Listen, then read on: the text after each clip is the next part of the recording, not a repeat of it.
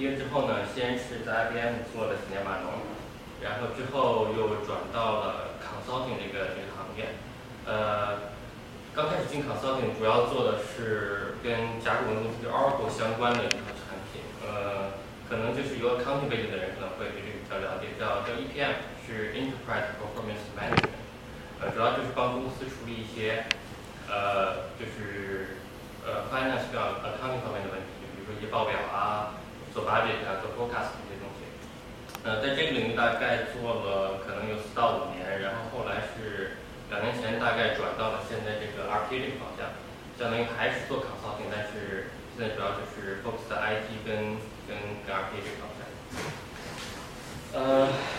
今天呢，那我们就开始。呃，这是呃，先跟大家就是分享一下，就是今天我们要呃讨论的一些话题。呃，就上来呃，第一个肯定我们是要先大大家就是分享一下，就是什么是这个 RPA，全称就是 Robotic Process Automation，和 RPA 基本上就是可以做一些什么样的工作。然后第二个呢，我们会大概就是了解一下，就是说，就是现在我们所谓的这个 Robotic Process Automation，它跟传统意义上的这个 Automation。是有什么区别？呃，第三个 topic 呢，就是说是 RPA 跟 AI 之间的关系。呃，有幸今天我们有一个就是做 AI 的，呃，在这儿可以探讨一下。呃，第四个 topic 呢，基本上就是对未来的展望，就是 RPA 接下来的呃五年到十年，大概这个市场或者说这个领域呃是个什么样子。那，最后会有一个简单的个 Q 和 A 的筛选。呃，基本就这样。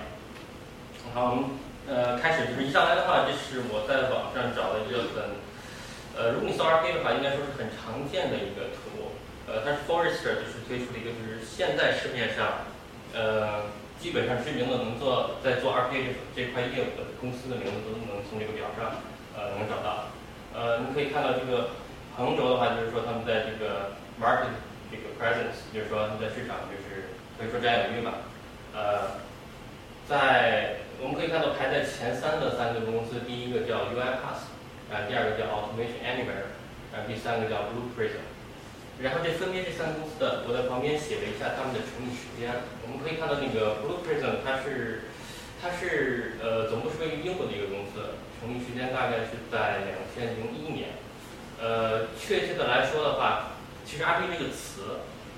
这个概念不是一个很新的概念，但是这个 RPA 这个 term 这个词是这个公司最先用的。然后就开始传开了，所以他们可以说算是鼻祖吧。然后第二个是紧随其后的是 Automation Anywhere，他们是一个美国的公司，总部在美国。然后它的成立时间大概是在两千零三年。然后最后一个也是现在的这个 leader，呃，叫 UiPath，它距今最呃最近，它是成立在两千零五年，也是美国的一个公司。呃，把时间列在这儿的话，就想跟就是大家会发现，就是目前。市场上做 RPA 的这些公司，大部分都是成立在两千年之后。就是这些 RPA 这个概念的话，是在市场是一个很新的一个概念。呃，如果你现在去一些比较大的一些公司去问的话，很多人可能是没有听说过，即使是听说过的话，可能对这个东西不是很了解。呃，其实来说，RPA 就是说这个词虽然是个新词，但是它有点类似于就是新瓶装旧酒的意思。它这个概念本身其实很早就已经出现了，呃，基本上就是就北美开始个人电脑开始比较普及的时候，很多人就已经有了这个概念。比如说，我们可以，呃，其实就是自动化，就是基于电脑，基于电脑的自动化，这就是它最初最原始的一个概念。只不过当时是限于当时技术的一个，呃呃方面不呃技术可能没有达到当时的标准，所以一直就是不是很火。但是从两千年以后。开始，这些公司开始就重新把这个话题拾起来，然后开始投入，呃，然后开始现在变得，特别是从，呃，可以说三四年前吧，然后这个话话题就越来越多的人讨论，而且现在从去年开始变得，呃，算是比较火的一个话题。呃，它其实跟，呃，machine learning AI 有点像，因为就是如果对这个有了解的话，可能就知道其实它这个科学理论，就是说就是 AI 和真正的这套理论。呃，它在很早之前就已经，呃，只不过当时限于当时的技术，就是比如说，一方面可能计算机的能力处理器的能力不够。呃，另一方面的话，因为 machine learning 很多都是基于呃海量的数据才能得到一个比较好的结果。呃，在当时那个年代下，就是数据是很少，不像现在，可能大家每个人移动手机、移动终端，就是数据的话基本上是要多少多少。所以在这两个条件都前呃都充分的前提下，呃，AI 跟 machine learning 才呃现在变得那么火。呃，RPA 呢其实也是一个很类似的一个情况。呃，RPA 其实它的技术缺的就是 machine learning 跟 AI，就是有了 machine learning 跟 AI 的加持，RPA 今天才所以。才才会变得那么多。至于 RPA 跟跟 AI 的关系的话，我们后面会会具体再讲一下。呃，好，说了半天 RPA RPA 这个词，就是说，那它到底是什么？这上面就是呃，我又就是摘抄了一段 RPA 的定义，我就是大家自己看的话，我就不会逐字去读。但是我把一些呃，我觉得比较就是容易产生误解、比较重要的信息，呃，都 label 了一下。呃，首先就是 RPA，就是 Robotic Process Automation，就是翻译成中文直译过来，呃，国内的翻译是什么？就是机械流程自动化。我自己其实对这个名字翻译不是很满意，为什么呢？因为很多第一次听到这个翻译的人，就是想啊，又说机械，又说自动化，第一反应可能就是工厂流水线上面就是那些机械手臂，可能跟那个相关，它是一个 physical 的，就是真实存在的一个东西。其实不是。其实这是基于呃电脑操作系统上面的一套软件，呃，它的主要目的是干什么呢？就是呃，它的主要目的是去用这套软件来模仿人类在电脑上的基本上所有的操作行为。比如说呃，去点击呃，下面的话就是我在这一块儿基本上列出来了，呃，这不是全部，但是大概就是 RPA 基本上在操作系统下可以做到的，就是我们日常生活中人会用电脑去操作的一些 action。第一个，比如说就是 copy paste，就是我们基本上每天都会在用的，就它去一个地方可以 copy data，然后去一个地方可以把它 jump。然后第二个呢，就是基于呃互联网基于 web 操作，比如说它可以去特定的网站，或者现在很多呃 application 都是 cloud based，就是在在在云上面，呃，它可以去比如说去 login 啊，然后去做一些比如说呃数据的抓取，或者说数数据的修改，呃，这些都可以。然后第三个就是数据库，就是它可以直接是跟数据库对接，可以做数据数据库这个呃这个底层的一些简简单的一些处理。呃，第四个操作类型呢就是邮件，收发邮件，这个是没有问题的。然后第五个是呃文件，就是它可以对文件做一些，比如说重新命名啊，或者说是移动啊这些。呃，最后一个就是可以做一些简单的运算，呃，包括就数学运算跟逻辑运算都可以。呃，其实你发现就是，如果你把这六个放在一起的话，你想想，就是今天，呃，绝大多数，呃，坐在办公室里我们在做的那些很 daily 的那些工作，这基本上这六个可以涵盖了大概百分之六十到七十，一些特殊的职位的话，甚至还要高，可能高达百分之八十。就是说，这些我们日常的工作其实都可以。通过 RPA 这个这个技术来实现，呃，然后这边还有两个 term 被 highlight 起来，这就是说一个是 standard，一个是 repetitive activity，就什么意思？就是说不是所有的呃我们日常生活中的那些操作流程都适适用于 RPA，为什么？第一，RPA 呃它 target 这些 process，第一首先是 standard，它是一个标准的流程。为什么？就是说不可能，你不能说今天这个流程是这个样子，明天就是换一个样子，后天甚至更不一样。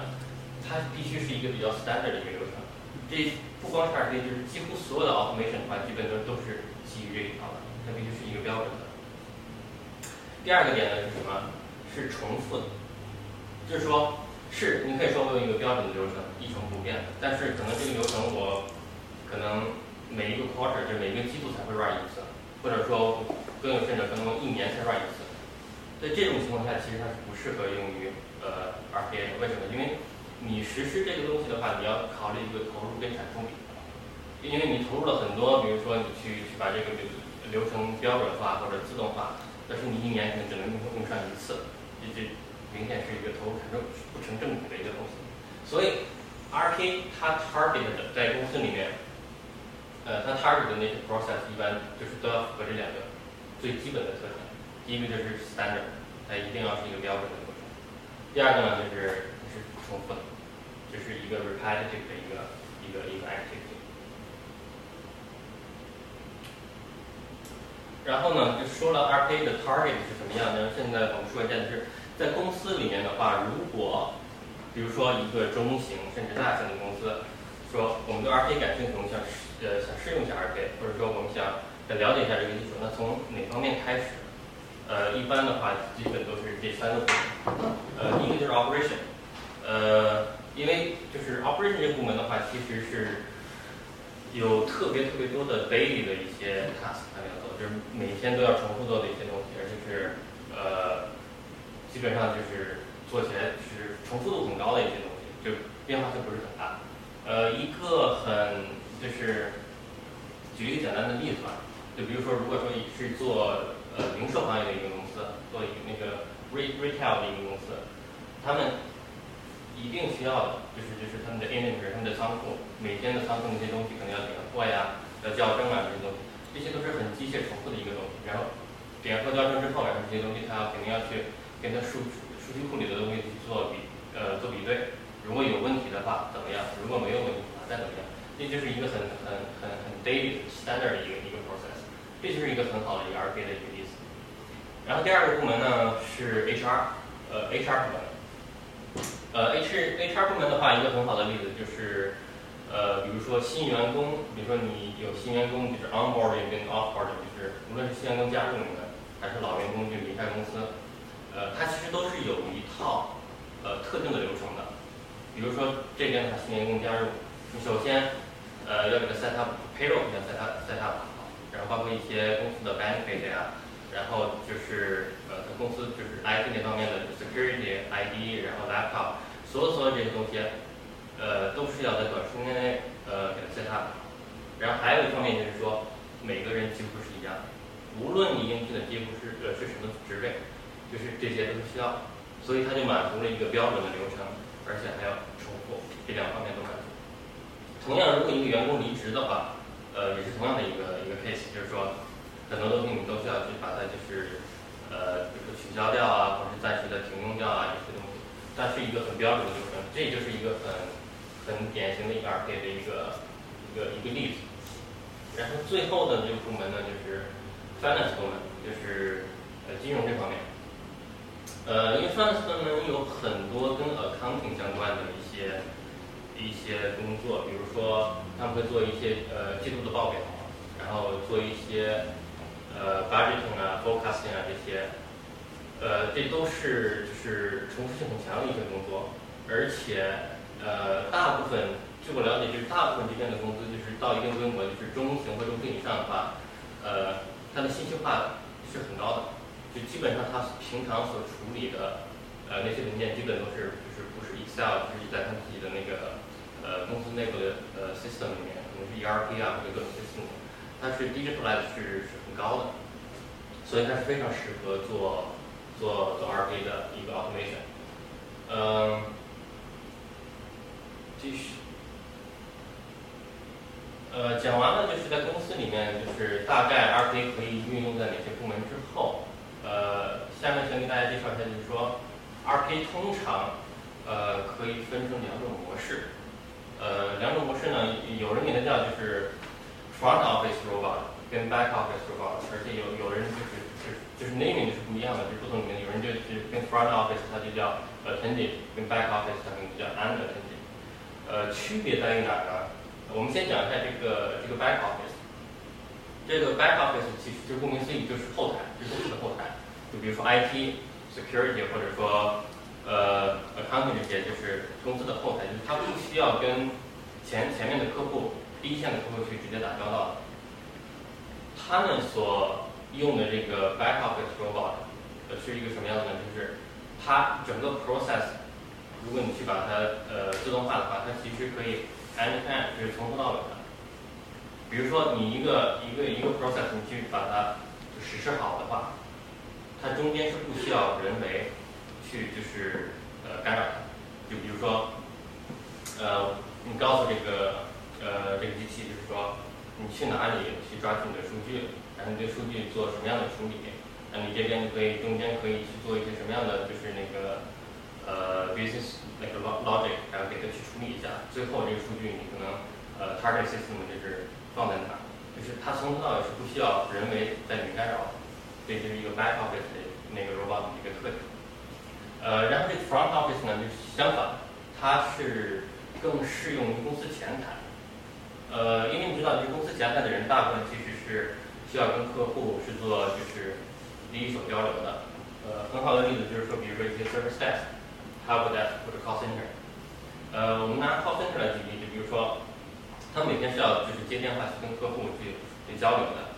比如说，我们有一个银行，然后有一个人有一个客户打进来电话，然后这边接电话的话，他是要开一个账户，比如说在我们银行新开一个银行账户。接下来我要做什么？我肯定是跟他聊好，我需要这些这些这些信息来在我们银行开这个账户。收集信息的任务是交给这个接线员的，但是，一旦收集信息收集完毕之后，下面其实我们用 RPA 的话，其实是在他工作的一环在用 RPA。收集好信息之后，他就可以把这些信息全部交给 RPA，然后手动的去 activate 这个这个 process，然后他就会按照你提供的这些信息一步一步的好。如果开账户的话，他先去。注册，注册完了之后，然后等等需要去做不同的系系统里面去去做多处理，这些就都是一个就是很很 standardized 的一个。所以就是说，这个前端的这个 out 这个这个 automation 跟这个后端的 automation 的一个最主要的区别就是，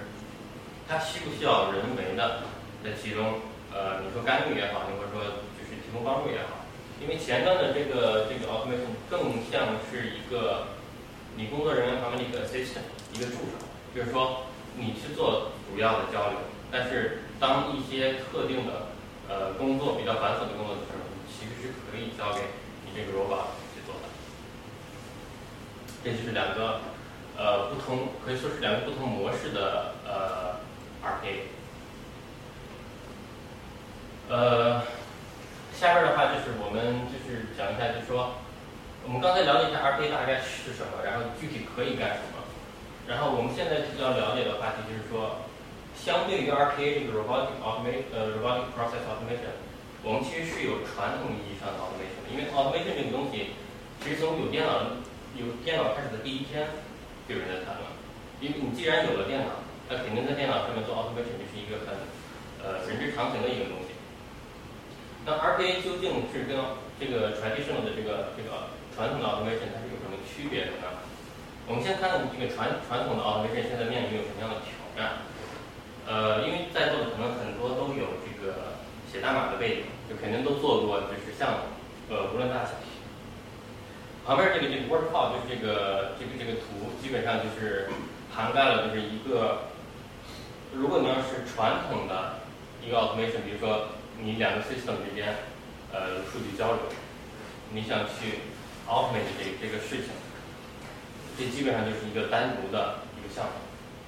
而这个项目基本都要 follow 这么一个流 standard 的一个流程，这个在今天基本是很常见的。首先你要开始就是说你要 build 你的那个 infrastructure，就是要准备好就是各种机器啊，然后就是比如说就是呃就是后包括后台，比如 database 的一些连接呀，这些都要处理好。然后我们开始进最开始的这个 analysis，你就觉得。啊，就是比如说这两个 system 之间我们怎么交流啊？它有没有相应的接口？有没有就是 API？然后如果有的话，我们进入 design phase，然后再去就是做你相应的就是我们怎么去 design 这整个流程，然后再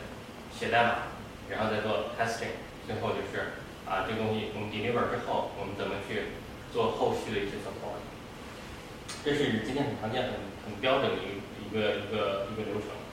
那这个东西它的不好的地方在于哪？我们在旁边看，第一个就是说，整个流程里你会发现，最重要的一个环其实是程序员。程序员是最后真正去干那个活的人，这就导致了就是程序员他说是 take the center of the stage，就是说他是整个团队的中心。但是如果你仔细想的话，这会这里面会有一个呃。很有意思的东东西，因为你去做这个 automation，你去 automate 它现存的一个一个一个 process 的话，这个 process 大部分情况下它是一个 business process，就是说它是呃商务这边的人，呃可以说是 on 也好，可以说是最了解的话，他们其实是有第一手资料、有第一手呃了解的这个 process 的人，但是他们反而是居于次位，而程序员是 take 一个 lead，他们之间其实是有 BA 去连接的，这 business analyst。BA 的一个很重要的一个职责就是，呃，我把这边 business people 的那个 requirement 我们给它翻译成程序员可以理解的语言，来让程序员去做。同样，如果程序员有什么东西，比如说呃技术的限制也好啊，或者说呃能力限制也好，有什么东西做不了，同样他要回呃回头要去通过这个 BA 去跟那个 business 那那边要去谈，啊这些东西我们做不了。这是一个很很常见的一个呃一个状况。但是这个状况是非常花时间的，而且在他们之间交流的时候，是有信息流失，而且有很多就是之间可能呃有各种各样的问题。这是第一个他们面对的一个产品。第二个就是是什么呀？就是说我们说了，就是做其实 automation 说到底，你做这个自动化，其实自动化说到底是什么？其实就是 integration，就是整合。你只不过就是呃。把几个不同的呃系统整通过你的努力整合在一起，那这就面临一个问题，就是因为现在你要是如果用代码去把它整合在一起的话，你就要面临一个问题，就是什么？你要有相应的 API，有 API 你才能对这个呃系统也好，对这个 application 也好做相应的一些操作。但是我不知道大家就是做过调查没有？就是呃目前市场上大部分的。我们用到的一些 application 是没有 API。如果它有的话，很多是公司内部在用，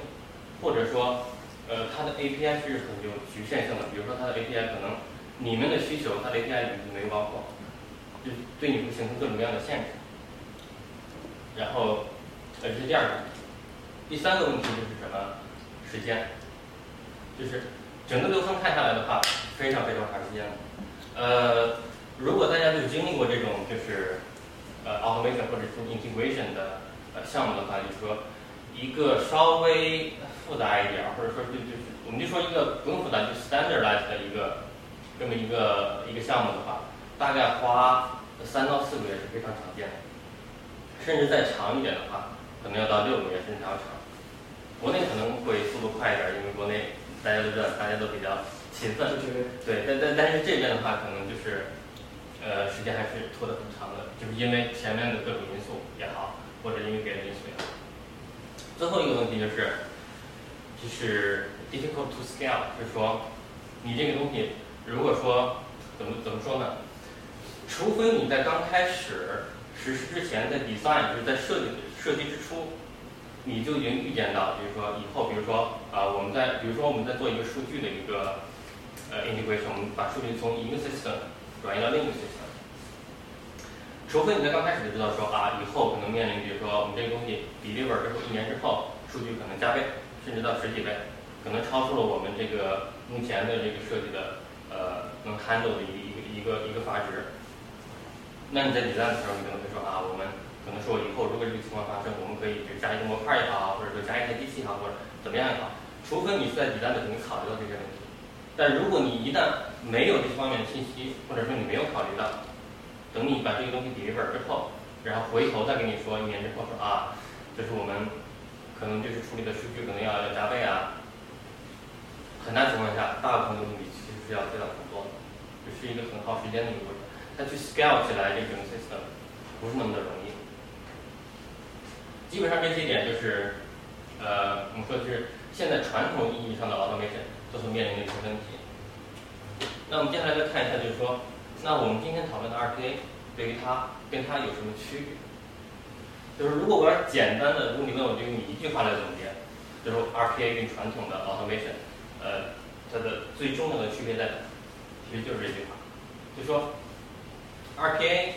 跟传统的 automation 的区别就在于，它不是 focus 在呃底层 API 的交流，它是像我们一个真正的一个人一样。去用 O A I 来做 automation，什么意思？就是说，如果呃，比如说举个例子吧，比如说今天一个公司，他们自己公司内部员工每天要做的一件事就是说，呃，我们打开一个 Excel，从里面读取数据，然后呢，他们有一个他们自己内部的一个一个一个 system，他们要把这个数据做一些简单的处理，然后再把这个数据输入到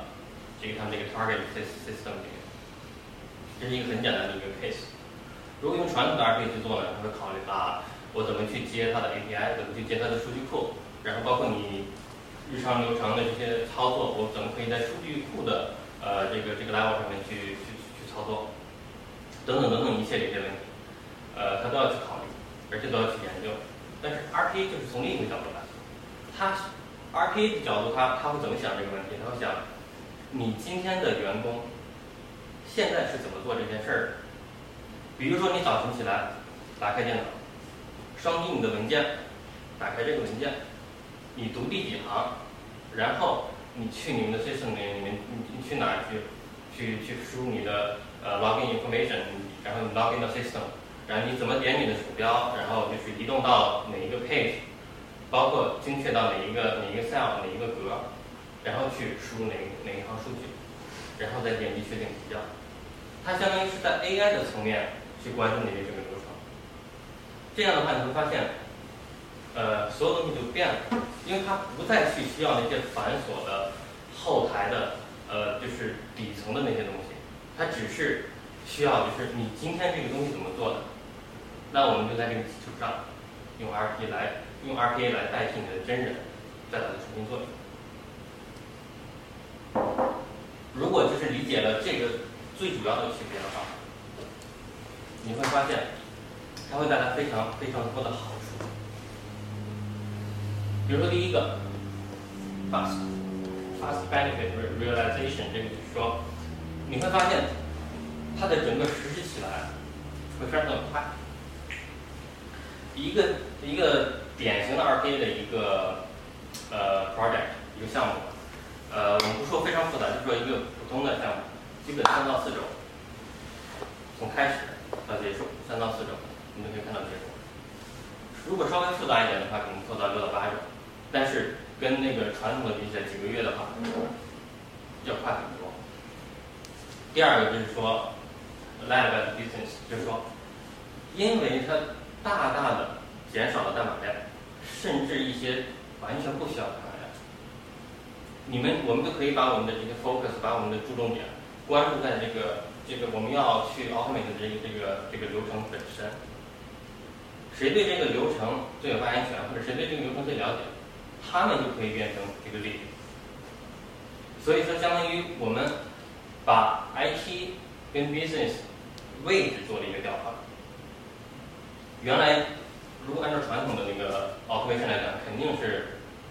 IT 属的，因为你要你要写代码嘛，对不对？你要搞技术，是后面就后台这一块全部都要都都要都要交给 IT 做。但是现在的话，IT 是从一个领导的一个位置。变成了一个 support，一个一个在在旁边给你提供支持的这么一个位置，而真正去带领这个这个这个 automation 往前走的，呃，恰恰是对你要 automate 这个 process 最了解的 business 人。那好，那我们再看下一个，呃，它呃就是它 scale 起来特别好，就是说为什么？因为因为从某种意义上讲，因为 RPA 是 focus 在，它是关关注于在你这个 UI 层面的话，你完全可以把它看成一你真正的一个 employee，你真正的一个员工，因为它的在电脑这个范围内，它的操作其实跟真的员工是一样的。所以，如果说你有一个真的员工在做一个工作，然后突然说，哎呀，工作量加倍了，一个员工搞不定，怎么办？很简单，再招一个员工嘛，对不对，RP 其实就是某种意义上就是这个。如果他突然遇到，比如说数据量大增，或者说就是任务加重，怎么办？很简单，再加一个 robot。这对于 RPA 来说是一个非常非常简单的事情，而就不需要像我们传统的 automation 那样，完全要推的，无论是推导的重做也好，还是说从 design 的时候，你就可能要提前把这个东西可能要要设计好，就是方便很多。还有一个就是。呃，minimum like upfront investment，就是说，呃，这其实跟前面的有点重复，就相关的，就是说，你最一开始的这个 investment 这个投入。嗯，据我所了解的话，就是我们前面说的那三个呃 leader，那个 US Pass，呃 Automation Anywhere，还有 Blue Prism，他们是三个 RP 的一个 leading company，他们现在都在做呃自己的 AI 这这一块儿。呃，虽然每个人的方向可能不一样吧，但是我我我记得是 Automation Anywhere 可能去年已经推出一个简单的一个呃 AI 应用，就是他们可以就是在他们那个平台上直接做那个 machine learning classification，就是这个分类的一个一个一个模型跟训练。然后 UiPath 的话，应该是在今年下半年的时候就推出他们自己的那个 AI solution。呃，看了就是消息还是挺振奋人心的。呃，我相信在未来的一年到两年之内，我们就会呃完全就是在那个蓝色的中间这个 intelligent automation，我们会在站稳点，在这一组就站稳点。然后接下来我们的目标应该是最高层，就是 cognitive automation。好，说完了那个 AI 对于 RK 的重要性，现在我们反过来说一下，RPA 对于 AI 有什么重要性？嗯，我不知道大家了没了解了了了不了解到，就是他们其实有一个说法，现在就是说，AI 这个词其实是近些年才火的嘛，就是开始所有人都在说，呃，说这是未来的前景，呃，而且很多公司呢，在几年前也开始就是投大量的人力财力在这上面，呃，但是后来就几年过了之后，回头再看。呃，这是我在网上找的一个 MIT 的一个调查的一个数据，他们发现是只有不到百分之五的公司真正的大量的用上 AI，而这个数据跟去年跟跟跟前年跟一七年比的话是没有变化，这说明这是一个什么问题？就是说，其实 AI 的门槛是很高的，对于很多公司来说，比如说。呃，Google、Facebook 这边的话，Amazon，对于他们来说，这些可能是这 AI 是一个很好的 solution。他们有本身他们就是一个 tag 去去 lead 这这这这些这些公司，它有大量的人员储备，它有大量这方面的经验，而且整个公司无论是从数据收集方面，还是从它那个呃 infrastructure 这个这个建设上面，它其实是有很多年的积累，这些是很多传统的公司并不具备。我了解的话，就是说，呃，有很多公司现在，比如说它不是，比如说是搞金融的，或者说搞，比如银行啊，或者说一些大的一些 business 的一些一些一些 institution，他们去投钱去做这个 AI。首先，你要开始相应的做 AI 的话，它是一条一条，呃，一条产业，可以说是一条产业链吧。最上面的话。去去底站去设定这个模型的话，你需要 data scientist，你需要这种数据科学的专业人才来去去给你做这个模型。中间呢，你会需要这个呃 data engineer 去帮你处理数据，因为没有抛抛开数据来说，就是 O O A 就是 AI 是什么都不是，AI 必须建立大量的数据，而且这些数据必须是可用的数据的呃基础之上，所以有专门的有这么一批人去给你做这些数据。做数据的收集，做数据的清理，再再做，呃，再根据呃 data scientist 这个组，呃的 requirement 来去给这个数据做一些额外的处理。然后后面还有一些，比如说是在这两个之外，比如还有一些，比如说给你呃做一些 support，比如说你无论是 infrastructure 这方面，就是比如说你是硬件方面，还是软件方面，还是公司和其他方面协调，然后还有单独的一个 team。就所以说你至少是需要这么三个，呃方面专业的人才。你才能组建出一支 AI 的一个 team。你有了这样一个一个 team 之后，然后你才可开始可以做你自己的 AI 项目。但是这个时间其实是很长了，就是说它中间要经历过很多，比如说你这些模型可能要对打重做呀，或者说是就是你的数据不理想啊，或者数据收集需要很长一段时间啊，所以说它会有各种各样的问题。所以到最后真正活下来的项目，就是公司觉得，哎，我投入的这些钱给我产出的钱。是成正比的，很少，我只能说很少。所以他们就是现在有一个说法，就是说，AI 跟真正的 business 之间是存在一个 gap，就是缺了一块。很难把 AI 直接拿出来就就放到今天的金融市场上直接去利用，只能说一些很很少一部分的 company 一些公司他们可以，但是对于大部分公司来说门槛还是太高。那么解决办法是什么？解决办法就是说，专业的事情就交给专业的人来做，比如说。我们刚才说到的那些呃 AI 项目，比如说你是 OCR 也好啊，你是做自然语言处理也好，各种方面，这些有很多专业的公司在做这些。Google 他们就是 Amazon、Microsoft、IBM，他们这些公司其实是有很多年的技术积累，又有这方面的人才积累，然后这个是他们的一个很大的一个市场，一个一个市场方向。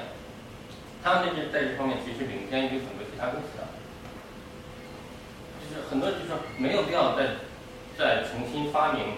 一次轮子，其实就是这个意思。有很多公司在做这个事情，你就没有必要说是再重新再做一遍。呃，未来的一个方向，一个 AI 的一个方向就是说，像这种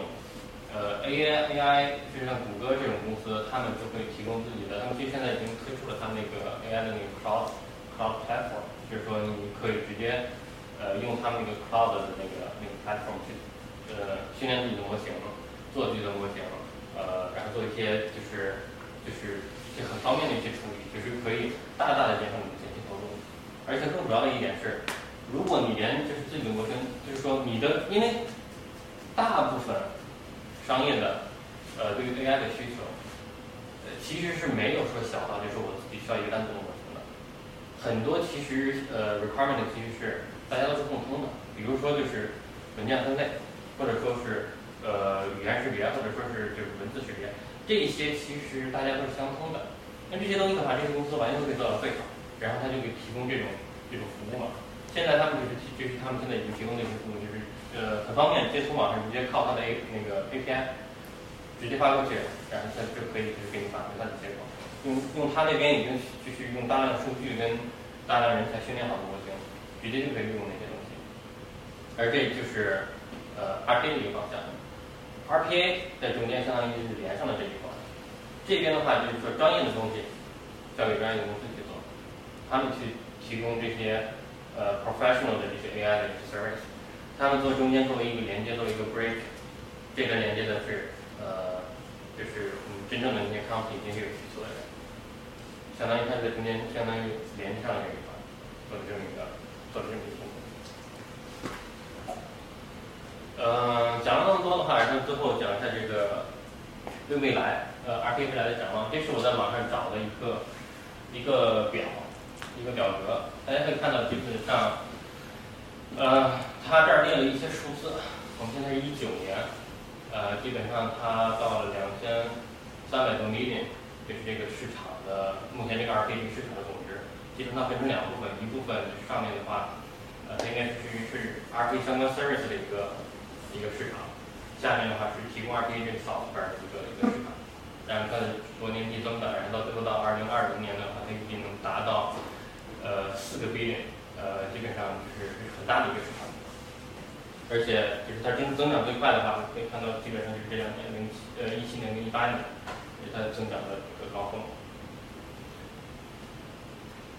然后这是 R 目前 R K 的那个呃呃不是目前是截止到去年为止啊。呃 R K 的这个 market 是根据这个 location 的划分，根据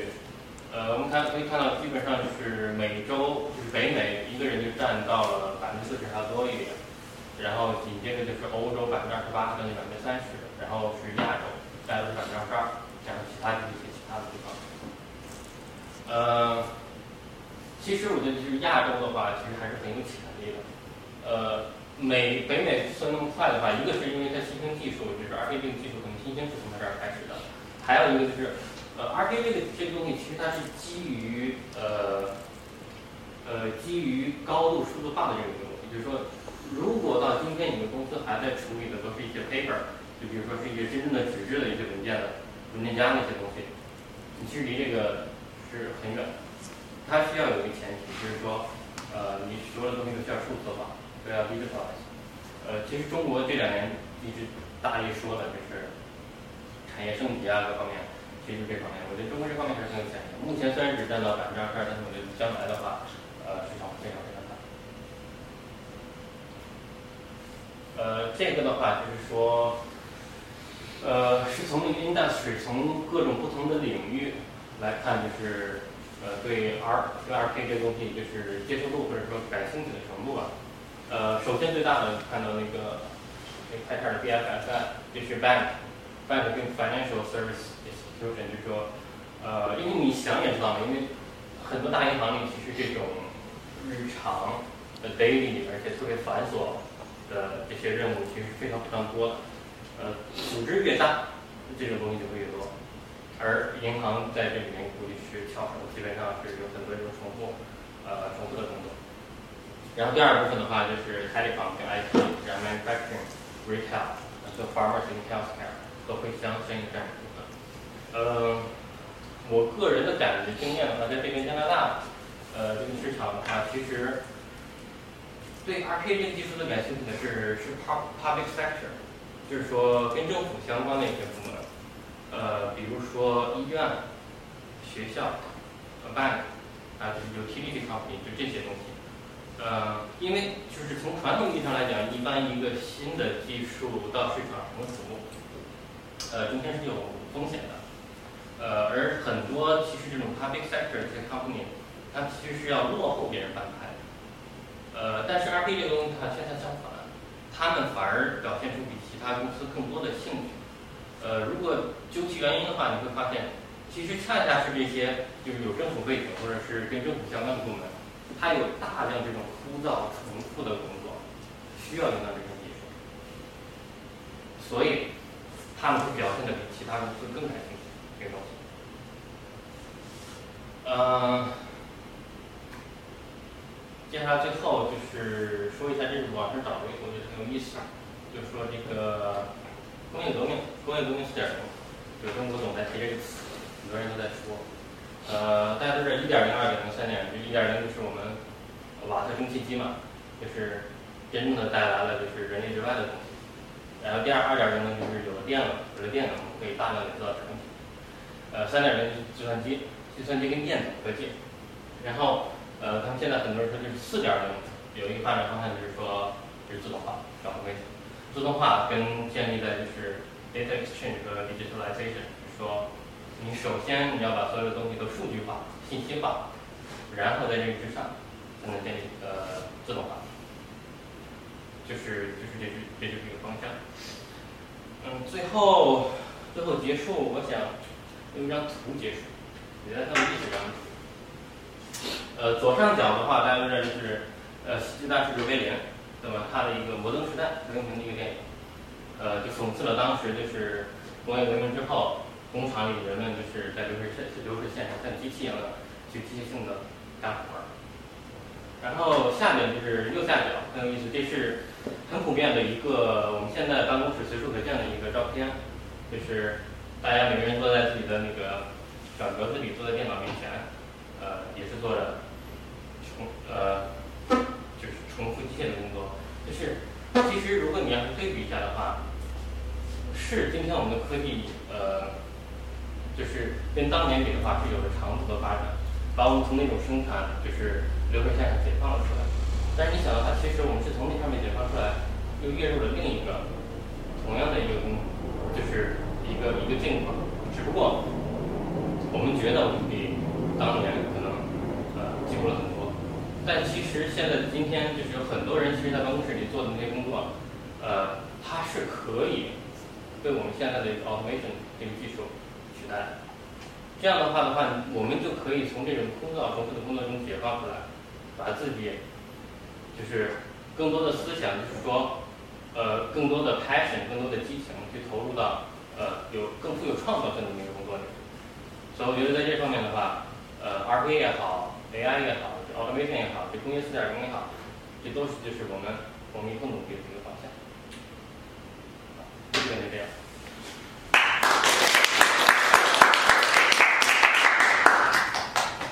好，就是 Q A session，就是有问题吗？哎，先感谢王真大师的分享，真特别有喜欢。应该提到是说，假如说我们要投资在一个呃 AI 的团队的话，很多情况下它属于伴随着经济风险，而政府投入产出这个 ROI 不一定会比传统的团队建设更有回报性。那么有没有一个更可观的一个数据性的比例？比如说现在的 AI 的回报率大概是传统的 AI 的回报率多少？这个具体到数字可能我还不是很清楚，因为我也不是说是。AI 这方面呢是很资深的从业人员，但是，呃，我身边有有同学朋友就是从事这种 data science 这方面的工作，呃，其中有一个人是在 Global Mail，就是这种就是报纸类的媒体，呃，公司做，就是听他跟我就是透露，就是他们就是这种前期投入还是非常巨大的，呃，首先。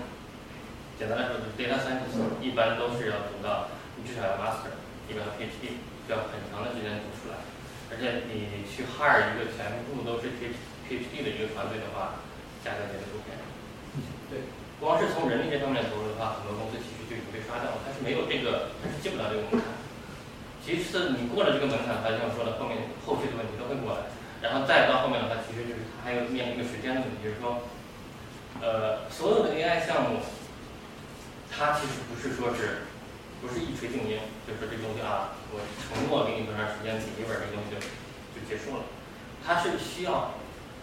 长期投入的。它比如说 hire 这这这个这个 data science 这个团队，它就一直要保持这个团队在。如果这个团队，因为它这这个东西是，因为 AI 项目像更像一个活的东西，它是不停的发展，不停的去去进化，不停往前走的。它是需要一个一个很很大的人力才去维护它这个东西。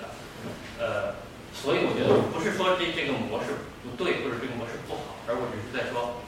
对于大部分公司来说，这个门槛也是高，不是所有的公司都好。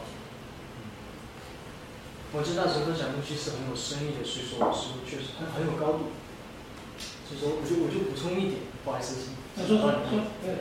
是其实可以这么认为，AI 的话其实是刚才刚才讲到的工业四点零的一个产品。而我们刚才提到的，嗯，RPA（Robotic Process Automation） 其实还是属于工业三点零的，工业革命三点零的一个产品，它其实已经有几十年的一个一个那个使用前景了。所以说，你可以看到政府现在也在往 RPA 这个这个方向去投资，这是因为它已经是一个成型的东西，并没有讲到说什么真的是政府颠覆性的一个传统的一个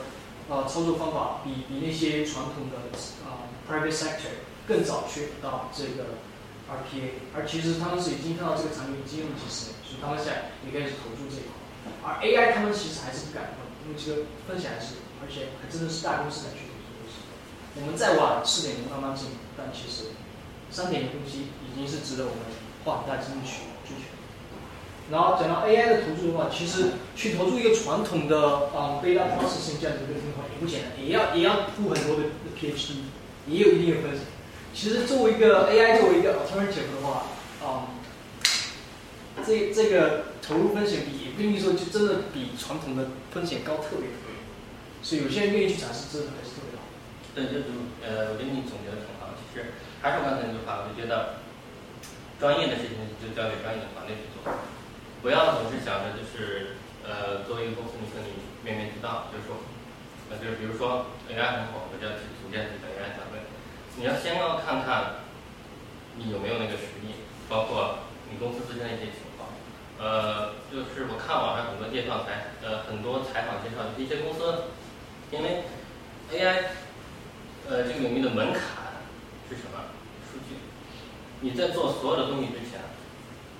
你先先有数据，而且不是一般的数据，是要能用的数据，要有这些东西，然后你再说进入这个门槛，然后再可以逐渐的把那个。数据搜集是需要时间的，有一些公司真的可能是啊，我有了这些团队，我 hire 来相应的人，大家摩拳擦掌打算开展活动，但是一问数据呢，啊，我们还没有开始收集，或者说啊，我们这儿有很多很多的数据，你们可以拿来用了，叫他们去看这些数据，完全不可以用，还是要重新收集，这就是一个非常花时间、非常浪费资源的运动，所以我的意见还是是专业的东西交给专业的人士，比如说谷歌、IBM。他们有很强大，他们已经开始往这个方向去就就是在走，就是以后 AI 的方向肯定是更多的像是提供这种第方第三方的 service 这么一个方向，就是说他们有专业的公司、专业的人去做这些东西，可能会提供一些呃一定程度上的 customization，就是说你可以根据你公司不同的情况做一些定制，但是基础起跑线大家都应该是一样的。他的意思就是说，呃，要给要让别人有饭吃，别去下面了。因为他他说的有点对，就是我们假如说连呃 Industrial Revolution 三点零还没有还没有结束的话，就一开始就去抢四点零，已经已经有人投注了四点零的这个领域就放完的话，那真的是没有没有做到步步为营，也是挑战性太大。不好意思，您的问题。我有三个简单的问题。呃，第一个问题就是说实在的，在在我看到你这个 selector 的这个 video 之前，我还满怀希望的，我还满怀希望让你这个 RPA 来玩游戏呢啊！我游戏不是每天都是做一些重复的任动作嘛？登录，完成一堆的任务，完了呃打一堆相同的 boss，最后领一堆相相同的奖励，那那么这东西能用来玩游戏吗？做成这就是用来玩。做成外挂吗？可以啊，真的啊外挂嘛，外外挂就是这个啊。基本上都是一致的。哦外挂的这个就是一致的，比如说你做日常，所有的日常你就是完全一致的，所以你写个一样的外挂脚本的那只个一就是说它这个东西其实应应用逻辑是完全一应用样的。逻辑是完全一样的。这个呀，推荐一个，推推推荐一个啊。是的。反正游戏公司不会让你用。那游戏公司肯定不会鼓励你用外挂，但是我们玩家之间可以用外挂。对，比如说网页游戏，可以可以用外挂。你你就可以放一个 Selenium 进去。哦，OK，明白明白。是啊，是啊。野外打挂了，野外领奖了，等等，明白啊。呃，第二个就是说，那个这个这段时间或者呃前一段时间有很多叫做 robotic 的叫什么 advisor，就是就是给你叫做 robocall，嗯，不是不是叫是叫 robocall，就是给你推荐这个呃呃这个理财的产品啊、保险的产品啊，对吧？你输入一些的问问题，那这个东西是不是就是在后面 driving 这个 robocall？呃，你说的那个不是我在后面那个是什么？我具体 Advisor 是用的是，就是它是相关性计算，就是比如说我有一堆理财产品，我在股票市场上我可以拿到一百只股票，我也可以在期货市场拿到一百只期货，我同样可以在房地产公司拿到各种那种合约。那这种情况下，我去计算它的风险和同时我未来的收益，我去给你计算一个最合适的值。当然在此之前一定会做一个你的风险偏好的一个调研，就是哪怕是一个最基础的一个调研问卷，来去获得你的一个风险偏好。这种情况下，我才能去给你去推荐相应的等级的组合产品。对他他，你刚才说的这个其实更像是就是基于大数据，然后后面有一套这个算法去，呃，包括银行帮你用计算风险，它就是这个这个肯定更专业一点啊。因为因为我们做过这个东西，对对对，他们去算这个东西，呃，因为这个东，因为呃，你刚才说的这个推荐的话，其实它更多的还是有点良心用户的意思，就是说给你推荐跟跟其他人推荐是不一样的。呃，其实这个 RPA 的话，目前的这个 stage 来看的话，它更多的是，呃，还是流程是首先是 standard，大概是一样的，呃呃，然后就是它 repetitive，然后就是需要重复性的。你这种量身定制的更偏向于 AI 那种推荐的 solution。推荐强调的是千人千面嘛，对对吧？对这是一个最最强调的是千人千面，就是不同的流对，就量身定制这个模式。因为它是根据于你个人用户习惯，以及你个你你的一些对于你自你自身所所产生的行为的数据收集，然后再将就是市场上类似的这种东西去做一个相似性的匹配。其实说白了就是把你分成一类，和你一类的人，和你一类的事物，和你一类相似的东西，然后推荐给你。这种情况下，在一定时期内你会认为非常准确，但是在长久来看的话，可能会发现更多的问题。要不然 identity politics 也会也会变成一个话题。行，我那个最后一个问问题就是说，你这个东西好像就是一个 automation，就是想把一些简单的、重复的工作 automate。我不太清楚哪一些工作是简单的、重复的，那么它将来可能取代哪一类的工作呢？呃，对，呃，呃，其实啊，我就是，能能预料到这种类型的问题，因为聊 R P 这个话题绕不开的一个问题就是说工作的问题，就是说呃说的通俗一点，什么样的人会被忘？就这个问题。当你讨论一个新的一个 technology 的时候，总会面临这个问题，而 R 而 RP 这个问题会特别多，因为呃它的出发点其实就是去替代你现在有的工作。呃，讲一个有意思的事情啊，是一个真实的事儿，是我们曾经一个客户。一般情况下，就是我们去找客户帮他们，其实就是做 RP，无论是呃最开始的比赞也好，或者是试水也好，呃，他们呃像自己内部员工怎么消化这个信息，一般都是他们自己，他们自己有 HR 呀，有 change management 的，他们这边去去管。但是那是我们唯一的一个客户，呃，他是有工会在这边的一个公司，他是有工会，所以工会这个东西呢就比较就比较麻烦。然后我还记得当时我们去那儿的话，呃，第一天老板都很开心，然后到第二天的时候，呃，结束之前突然说，呃，你们走之前可不可以就是再加一个 meeting 啊？我说可以啊，是关于什么呢？就是说我们工会跟 HR 的人听说了你们就是公司要实现这个要实施这个东西，呃，很感兴趣，想要听一听到底这是个什么情况。我们一听就就就知道是什么意思了，因为工会嘛，就是如果说你公司大量的就是全部都用 automation，毕竟要裁员嘛，裁员的话，这个工会就是肯定是反对这些东西。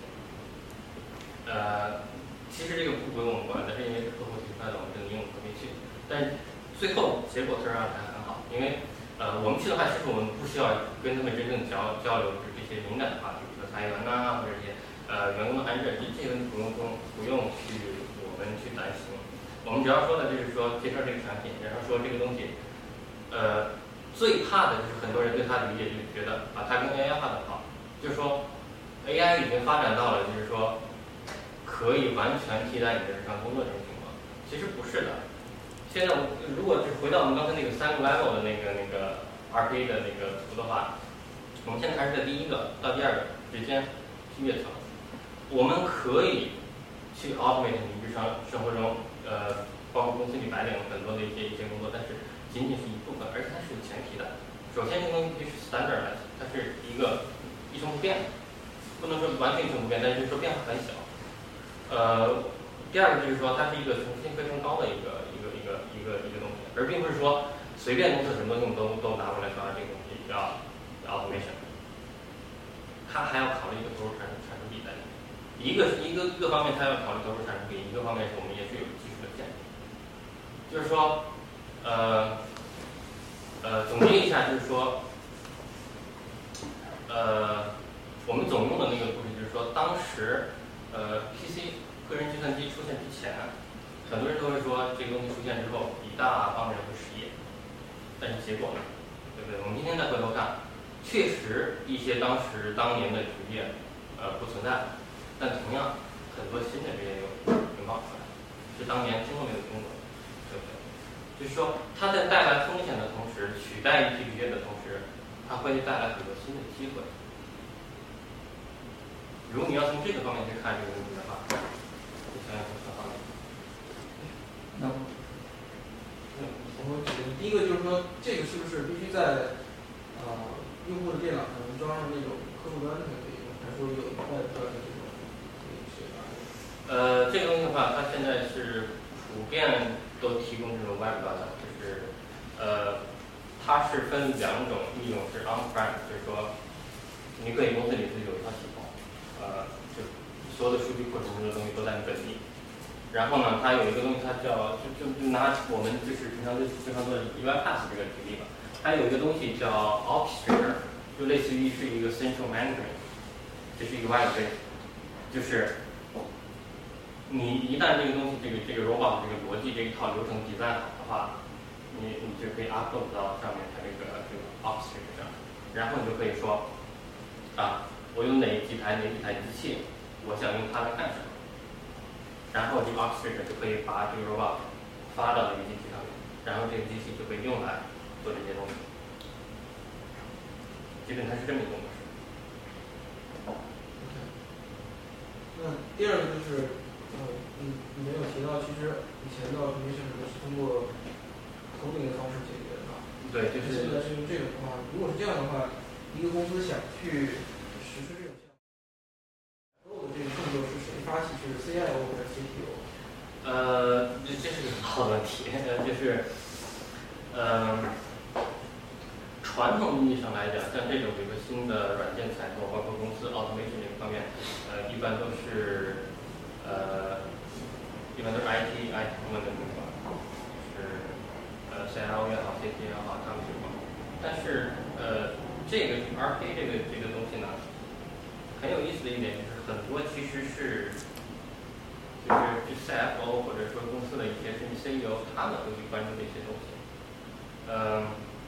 就像因刚刚才我说了嘛，因为首先他们其实这东西一个卖点就是它对编程的要求门槛不是很高，当然你如果会编程的话是非常好，这个东西非常好上手。它的一一大卖点就是好上手，非常好上手，非常好上手。呃，所以呢，呃，呃，就是恰恰给了这些就是 business people 也好，business department 也好，他们相当于是把说的通俗一点啊，把命运掌握在自己的手里。因为大家都知道，现在的公司很多公司其实 IT 部门是很强大的，呃，无论你是不是公司的主营业务是科技 IT 这方面相关的，无论你是不是，你都躲不掉 IT 部门，而且 IT 部门是变得越来越大，呃，导致呢，这个公司里很多高层啊，特别是如果你非 IT 部门的，他们其实是很想把自己，呃，自己氛围内或者说自己领域内的东西，他们很想抓到自己手里，因为他们知道部门之间其实越越是大公司还是有些扯皮的嘛，对吧？他们其实很想抓在自己手里。呃，在这方面的话，呃，这个 RPA 其实我觉得更好的就是这个方向，其实是找一些 CEO 啊、CFO 啊这些，甚至就是 operation 的那些这些 O 啊这些，他们其实会对这个更感兴趣。第三个就是，能不能举一个你经历过的比较复杂的这种实施的一个例子，就是这他具体做了什么事情？啊、就具体的场景对呃，具体的场景，那我说一个就是比较呃复杂的，因为刚才说了，就是一个典型的一个 RPA 的一个呃项目的话叫三到四周，稍微复杂一点的话六到八周。呃，我说的这是个特例，是我经历最长的一个，呃，它基本上快赶上那个就是传统的那个 automation 做的，就是它最后下来四到五个月。呃，中间当然有很多问题，有很多问题。呃，呃据原因上来说，就说就说先说这个东西是干什么的吧，是这是一个 utility 客户，挺大的，呃，加拿大。然后呢，他们的客户需求就是说，他们每天的那个 accounts payable 这个 department，他们会收到各种各样的呃 invoice，对，比如他们公司买的东西，无论是订的 service 也好，或者他们公司的就是各种 bill 什么的，都会去发到这个部门。然后这个部门呢，就会要来处理一些大量的这个呃这个 invoice，然后把这个 invoice 然后放到他们的 ERP system 里面，然后然后那边的话就会有配配这账单，是这么一个。呃，其实这在所有的公司都会有这种功能，但是他们的量实在是太大了。我当当时问了一下，他们基本上一个月你需要处理的，就是要七千到八千张 invoice，就是非常大的量。呃，所以他们才考虑的这个这这个问题。呃，我们我们当时团队进去的时候，呃，按照我们一贯的作风啊，就是我们一般都是建议从一个小的地方开始。我们先从，因为这个概念对于大部分客户来说都是非常新的一个概念，他们不不不是很了解。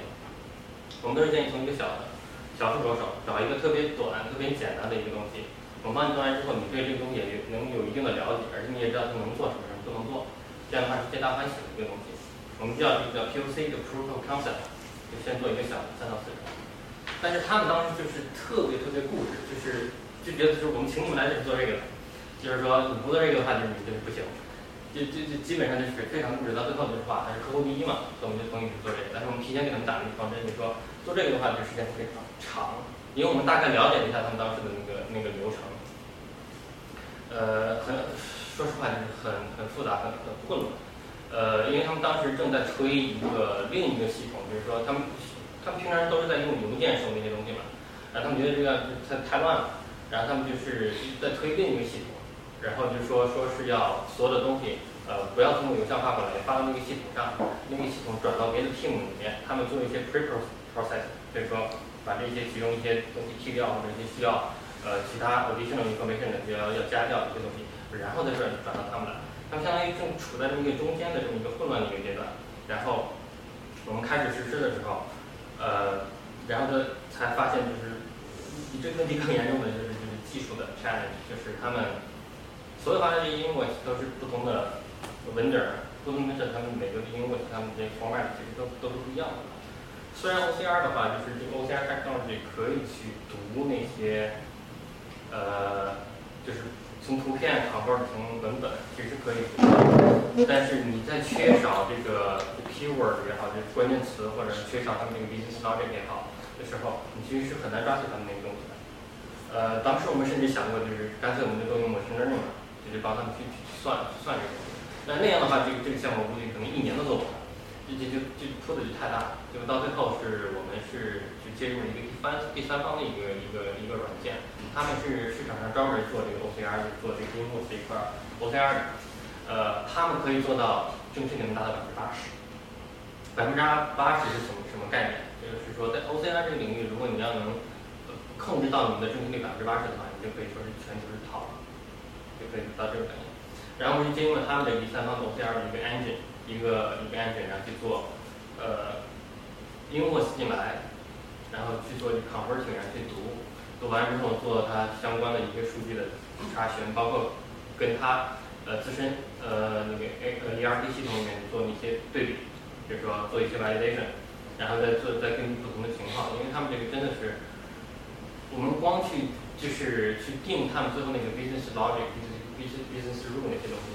就来回花了好多东西，因为这个情况太复杂了。你就说这种情况下要做这些，这种情况下做这些，而且经常会出现反复的情况。所以导致这个整个流程最后拖得特别长。呃，但是总体上来说，它这个流程的话，就是从客户那收来各种就是 unstructured 的这种 invoice PDF 或者 image 也好，然后你通过这个 RPA，然后去把它做预处理，然后做那个 OCR 的那个识别，然后把数据就是呃 upload 到他们的 ERP system 里面，变成这样。然后再加一些额外的，比如说，呃，exception handling 啊这些东西，就是说如果有一些不符合条件或怎么地，呃，需要一些额外的处理这些，呃，反正整个流程做下来其实还是挺长的。就就那你能实现百分之八十，那剩下百分之二十怎么办？靠人工去？靠人工，就是说，现在为止，如果说你的 RPA 这个 process 如果是需要用到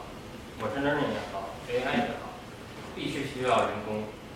在在里面去帮忙，因为呃，就是可能就是接触 AI，你知道，接触了这个 AI 这一块产品的话，你知道没有百分之百的这种可能。就多智能就有多少人工。对，基本就是。多智能就有多少人工。就是说，你是必须要有一个人为的因素在里面去做一个 double check 也好，或者是去做一些就是 exception handling 也好，这个东西是必须的。就是说，没有一个 exception。我曾经看过一个采访，就是呃，Google，Google 他们内部呃，就是用这个 AI 做他们的那个 process，他们到现在为止，截止到现在为止，都不是一个从就是 end to end，中间有很多就是人工的一些行为，就是说 AI 还没有发展到今天大家想象的那么强大，对这些。那你这整个项目做下来，你觉得呢？呃，具体数字我不方便透露，但是大概的话，呃，大概的话我有点忘了，但是就只能说就是，但是这这里面我可以说一个什么问题呢？就是说，呃，它这个东西其实是有一个渐进性，就是说我们这整个这一套东西就是做完。Roll out 出来，他不是说立刻啊，我的所员工就轻松了。他其实有一段时间，其实是所有员工觉得平常的活加重，对，它是有有这么一个过程的。因为你相当于是呃两个 process，你像原来跟现在相当于要要不 parallel，而而这个新的这个 process 这个 automation 的话，它也是有需要需要去改变，需要去去去去去去 enhancement 的一些东西有很多，因为你当时的设计跟你的最后最后真正的去你那个 production 的话，还是有一定距离的，所以你要有相相应的相当的时间，这个 process 要适应你的员工，而你的员工也要适应这个 process。很多人甚至就是我们 roll out 这个 system 之后，他们连这个就是那个 system 怎么打开什么这这都不知道，他们就觉得这个是很 challenge 的一件事儿，就是说，呃，有相当相当长的一段怎么说怎么说，就是相当长的一段适应时间，但是这段时间过了的话，就慢慢的走上正轨，然后呢，会越来越好。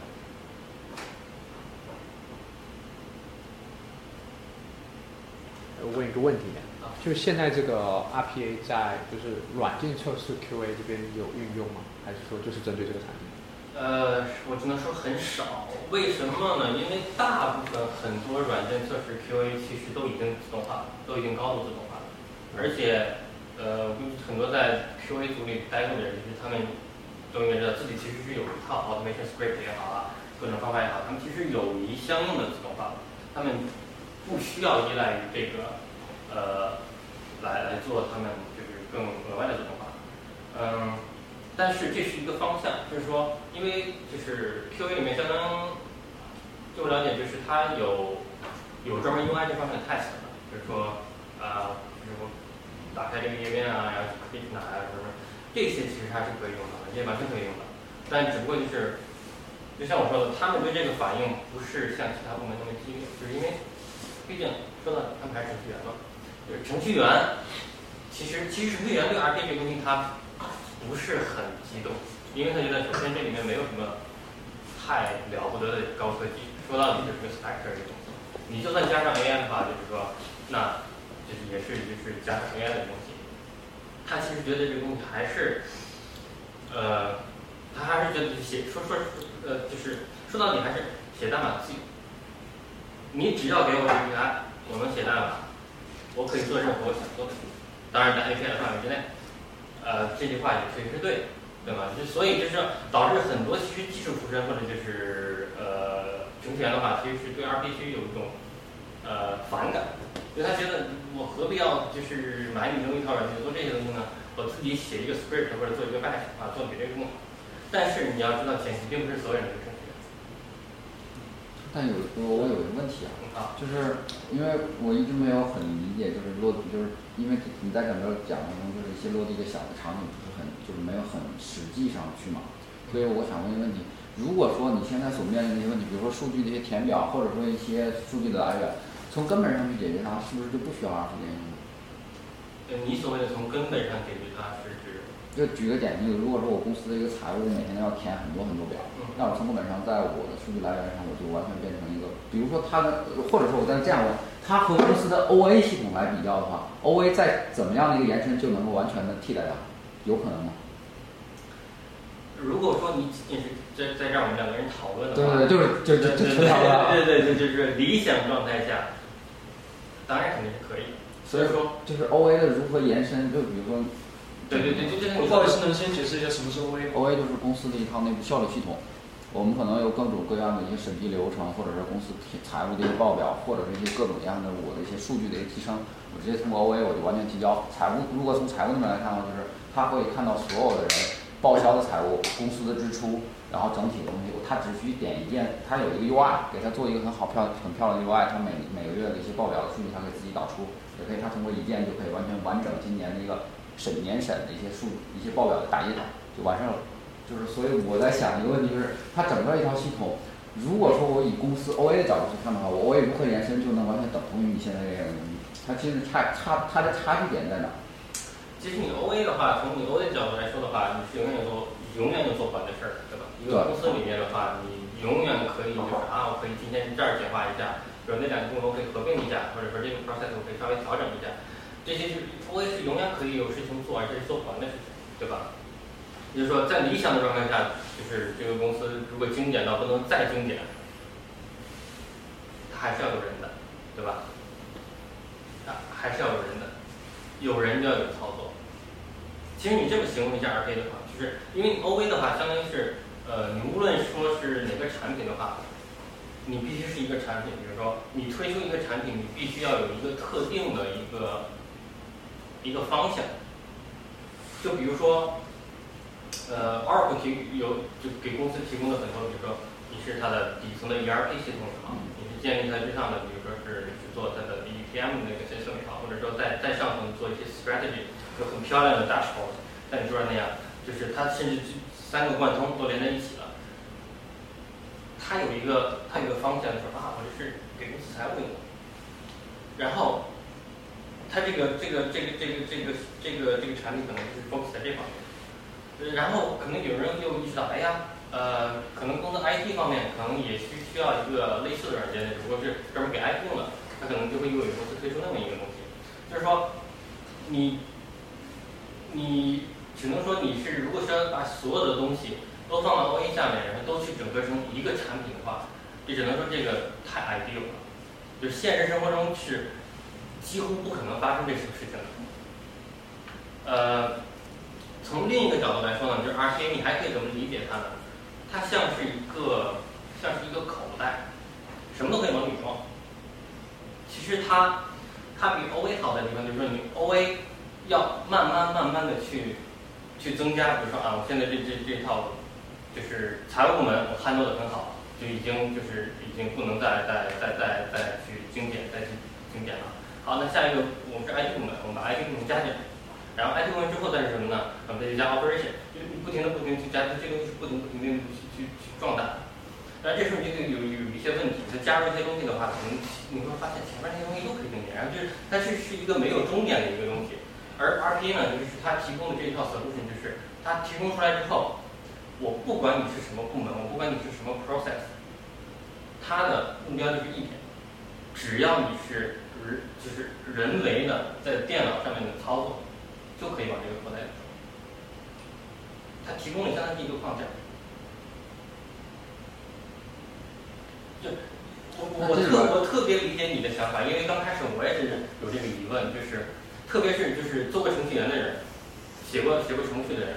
呃，就是特别是有有这个想法，就是说为什么要就是开发这么一套呢？如果我们说开发一个特别完美的一个工具，就是。在这些所谓的浪费、这些 redundancy、这些这些呃什么东西之前，把它消消灭掉，就把这个公司就是各个部门就调整的精简的特别好的话，这些其实是不需要的。但是现实生活中其实是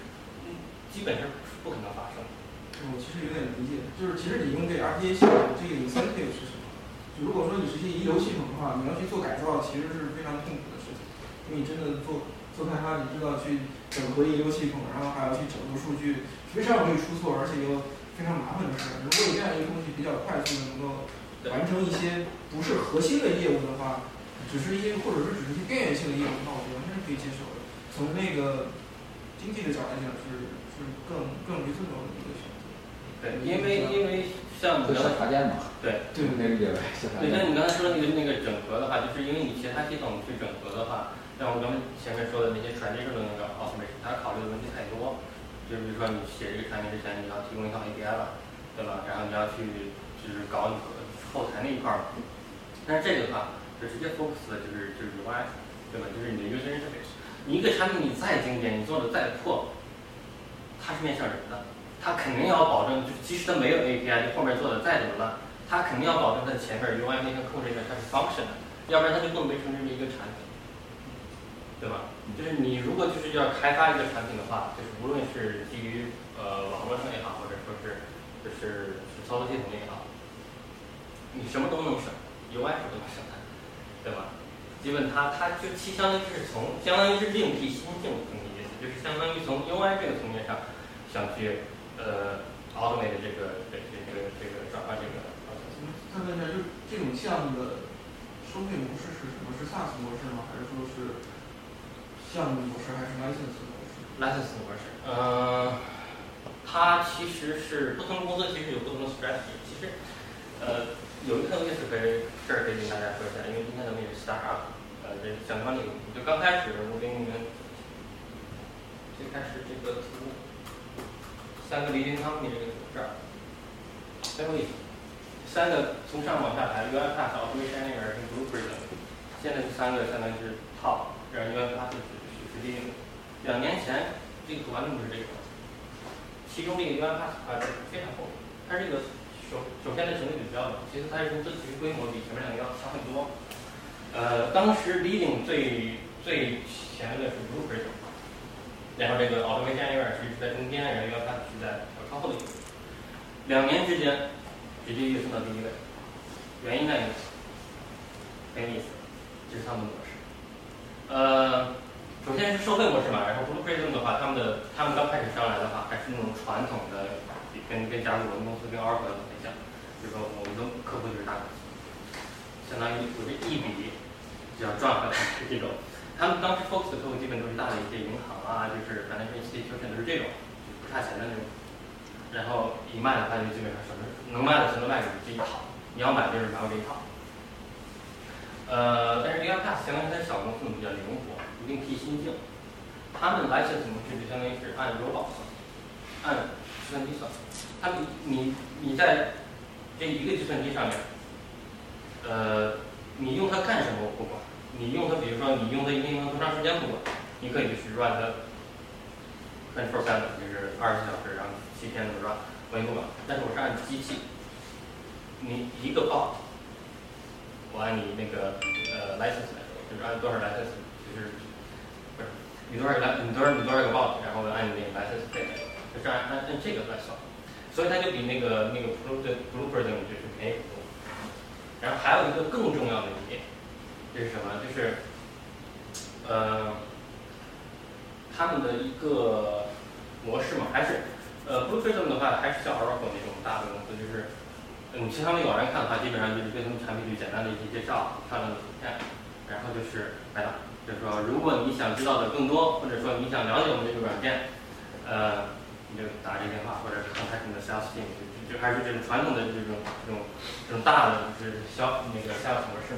但是 UiPath 的话就完全不一样，他们所有的东西都是免费的、开放，上面有 online 的呃 training 的的 course，你去随便去上，然后呃他们有免费的去试用，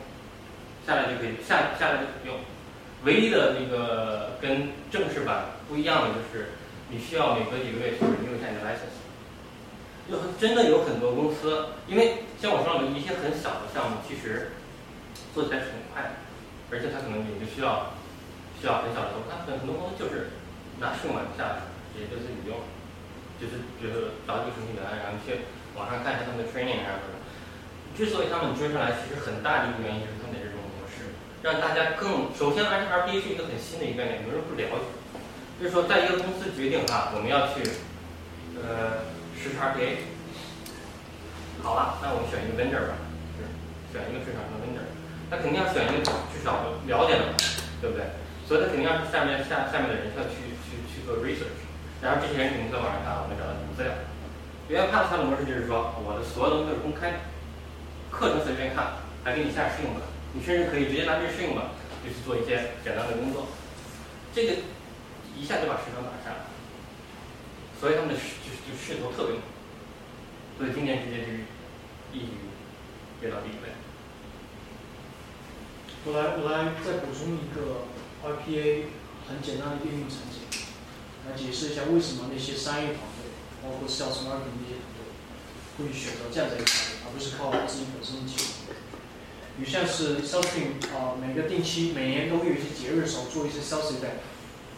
假如说有这样的系统的话，他们就可以直接通过控制 UI，直接把他们的 promotion 打出去，不需要再去联系技术团队。这样子就减少了对技术团队的依赖。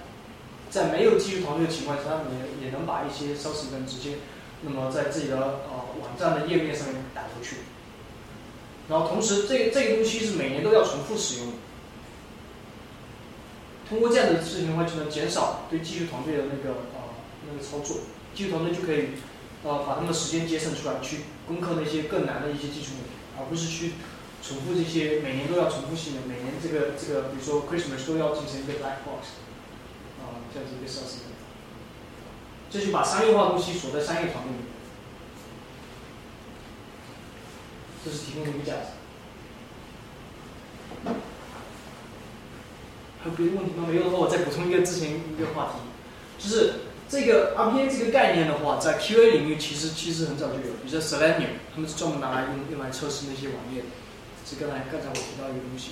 所以说这个概念的话，确确实是蛮普遍，但这个技术我暂时没有见到，因为其实技术团队里面对这个东西的应用其实特别少，这个更多是像推销于像给商业团队，因为在大公司里面的话，有很多 politics，有很多政治政治关系，商业团队就很想通过某些手段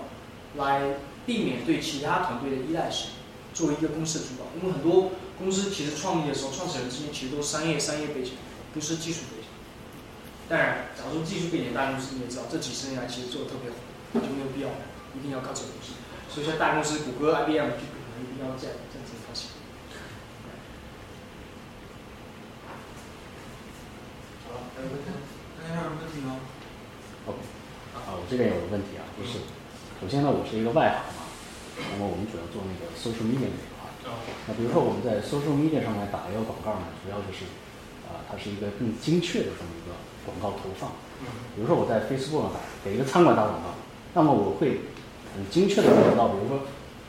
吃货，啊，我就投到这个群体里面，是吧？那么我有一个疑问呢，就是我前一段时间看了一个视频，说美国现在一个团队，他们在做一个什么样的东西呢？就是，呃，比如说现在就是希拉里跟特朗普他们两个团队在竞选，希拉里买了这个公司的业务，那么他们比如说他们能从 Facebook 那边搞到数据，啊，搞到比如说啊这，比如说这位客户啊，他在 Facebook 上的数据呢，就是比如说他喜欢 Taylor Swift，那么他喜欢的，然后他喜欢的颜色呢是比如说粉红色，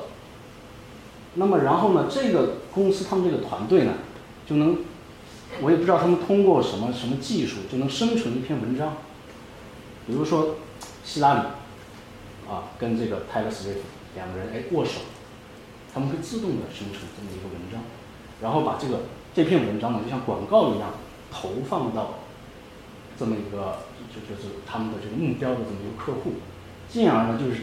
左右他们的这个想法，让他去投希拉里的票。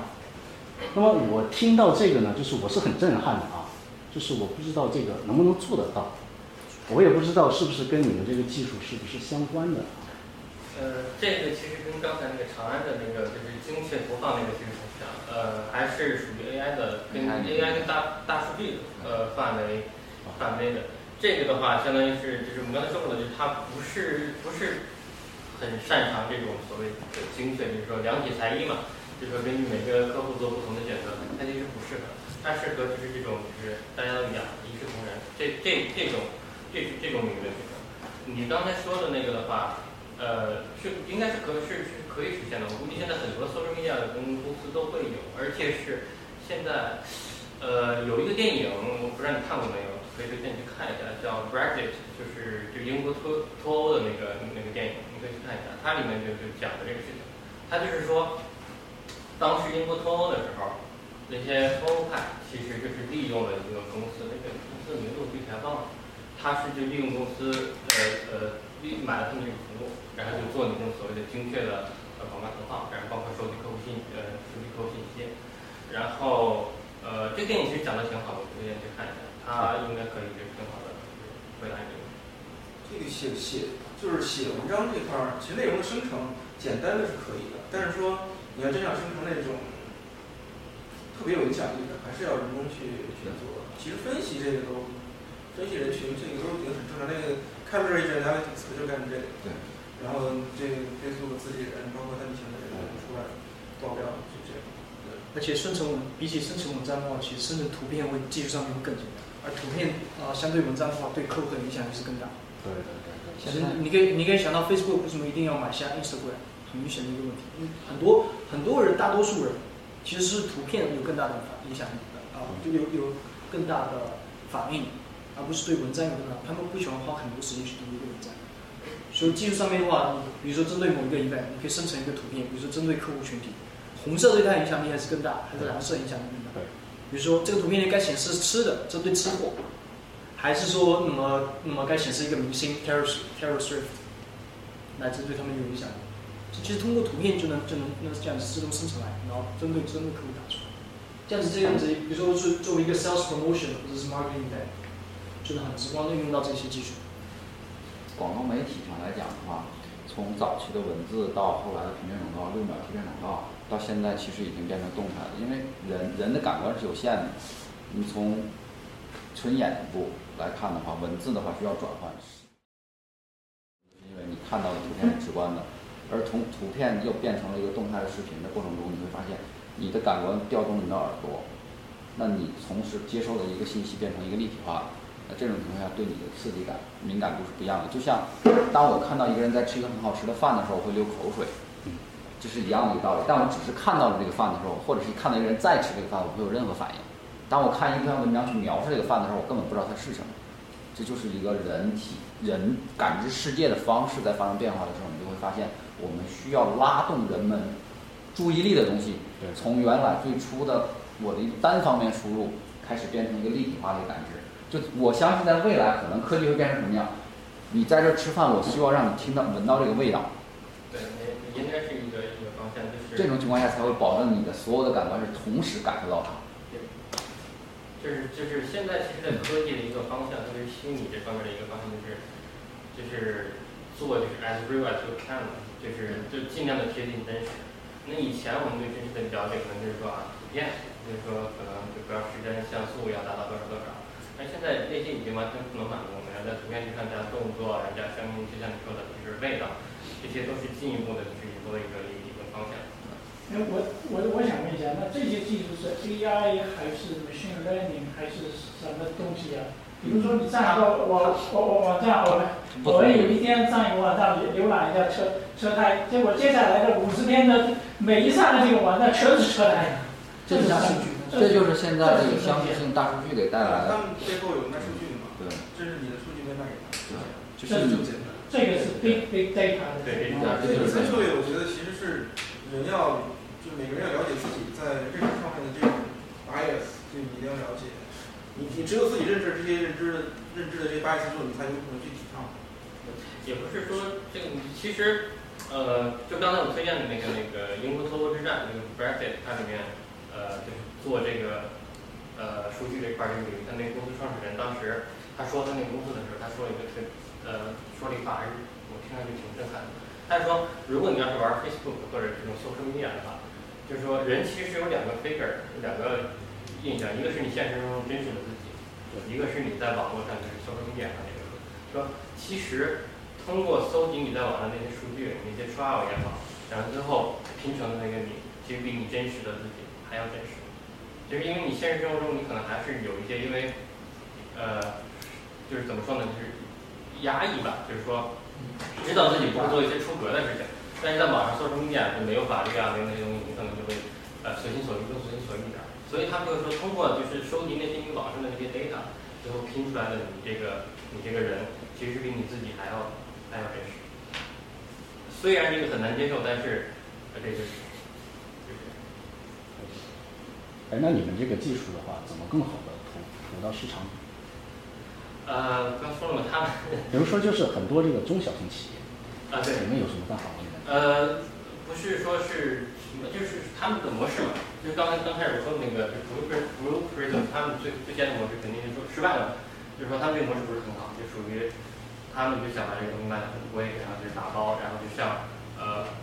，Oracle 那种就是老一老一派的那个那个做这种呃怎么说呢，就 vendor 做这种 sales 的地方去去买。呃，其实它是没有这个 UiPath 新的这个，因为 UiPath 的话，它投入很少。因为呃，据我了解的话，就是你买他们一个 bot 一年的 license，基本价格可能就几千块，就是可能三千块左右吧，三四千块甚至还要低一些。而你买的多，可能还会有一些打折。但是如果你要是把这个东西去去跟那些真正的去买公司，比如说 Oracle 那些相关产品运营，他们那个 license 费是非常非常高的。他们就是我觉得通过这个模式，他就已经是很吸引一些小公司了，因为我觉得公司再想的话，一年几千块钱打出来了。